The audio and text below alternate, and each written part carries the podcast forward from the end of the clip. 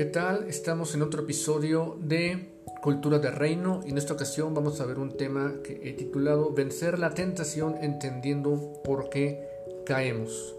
Iniciando con una pregunta.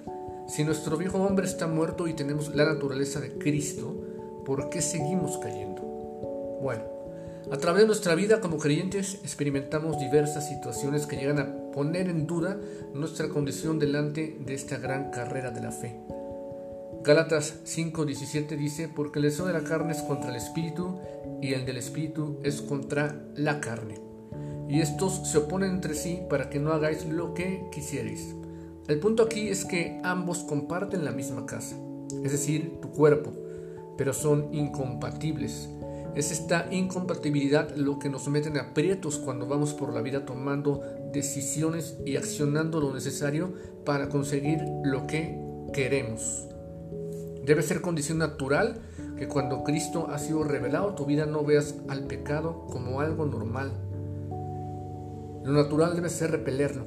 Entonces, un medidor para saber si dentro de tu ser has ido adquiriendo la naturaleza de Cristo es que cuando cometes pecado, es decir, un acto que no agrada a Dios porque no es su naturaleza, no te sientes bien.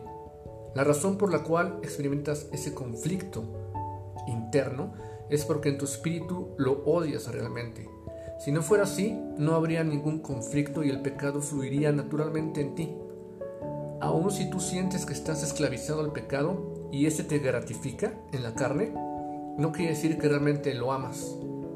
Durante algún tiempo, y quizá aún, llegaste a creer que tu condición como hijo de Dios tiene que ser perfecta, que mencionar el pecado en tu vida es sinónimo de condenación, como alguna especie de lepra que automáticamente te margina de tu entorno cristiano y te hace sentir indigno. Pero la realidad es que el hecho de que el pecado sea placentero no dice nada de ti, más bien del mismo pecado.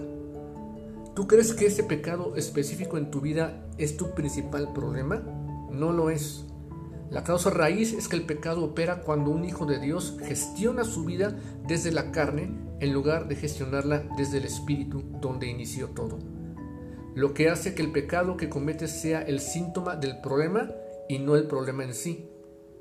En este punto debemos pedir al Espíritu que nos revele quiénes somos en Cristo, porque la verdadera naturaleza de un hijo de Dios que le ha sido revelada por Cristo y que va adquiriendo en su crecimiento nace en el Espíritu no en la carne. Por consecuencia, es en el espíritu donde cuentas con todas las herramientas, todo el poder para lograr resistir la tentación. Si lo haces desde la carne, entonces estás actuando como alguien independiente.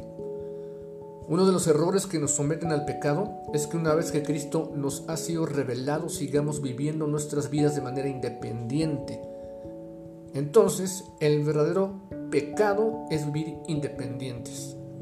Es por tal motivo que se vuelve de suma importancia experimentar su gracia y renovar la mente. Debemos dejar de creer mentiras. Tú no eres lo que dice tu vieja naturaleza, sino lo que tú eres en la nueva naturaleza. Cuando tú crees una mentira, afirmas esa mentira sobre tu vida y te sometes a esclavitud. Si la verdad te hace libre, ¿qué te harán las mentiras? Meterte en esclavitud. Pablo dice que cuando peca no es él quien lo hace. ¿Cómo necesitamos entender esta declaración? Él nos está diciendo que debemos evadir la responsabilidad. Considerar lo contrario sería un error. Al final, el pecado que cometes no se dio porque sí, hiciste una elección. Y esa elección la hiciste desde la carne, donde tu identidad se confunde y se nubla.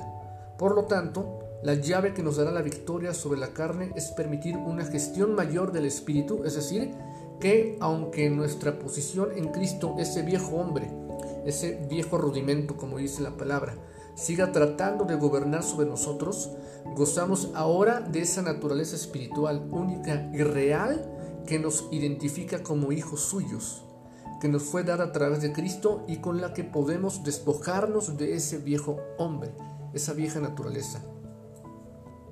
El crecimiento, conocimiento, desarrollo y éxito de nuestro caminar es entender que ese sometimiento es progresivo.